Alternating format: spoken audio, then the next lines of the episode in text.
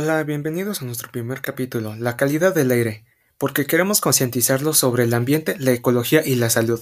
Comenzamos.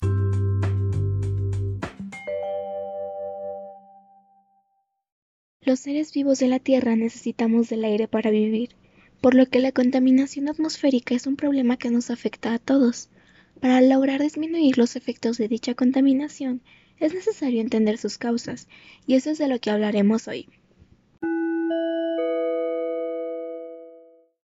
Para poder hablar de la contaminación atmosférica tenemos que hablar desde lo más básico, lo cual consiste en la presencia de materias o formas de energía en el aire que pueden suponer un riesgo, daño o molestia de diferente gravedad para los seres vivos.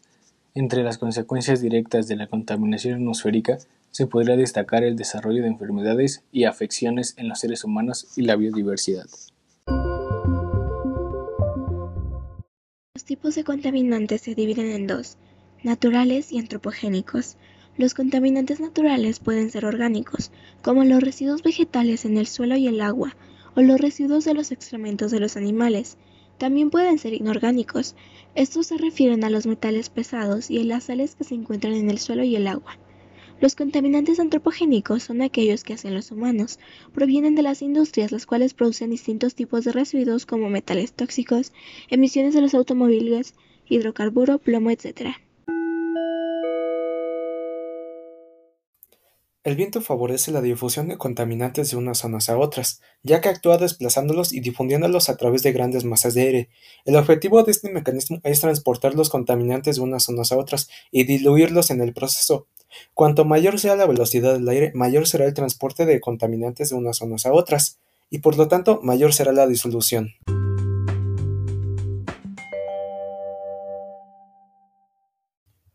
Hay ocasiones cuando la contaminación es más densa y afecta más a las personas, principalmente aquellas con problemas respiratorios. Esto se debe a la inversión térmica.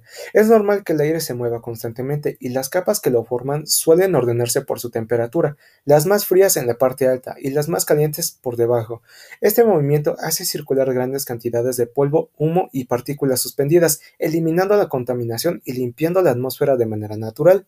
Se llama inversión térmica cuando este ciclo de movimiento se interrumpe, formando una capa de aire frío sobre el suelo, impidiendo la circulación atmosférica.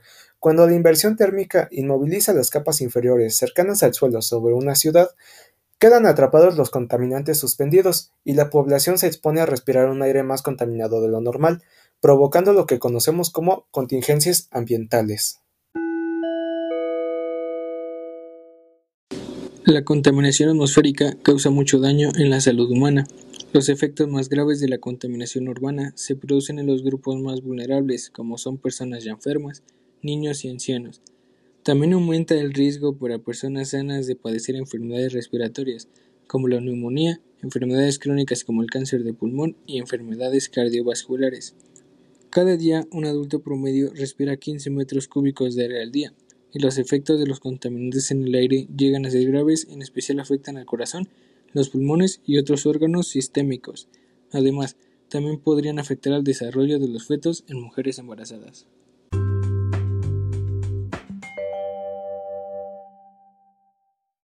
La disminución de la calidad del aire es un problema global que nos afecta a todos en diferentes aspectos y nos corresponde a todos tomar acciones para solucionarlo. Esperamos que con esta información puedan volverse más conscientes al respecto y que se hayan resuelto las dudas que pudieran tener sobre el tema.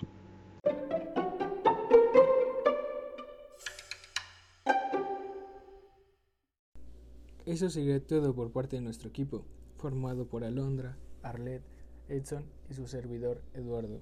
Y recuerden, salgan a ver la naturaleza y hagan sus propios descubrimientos. Hasta la próxima.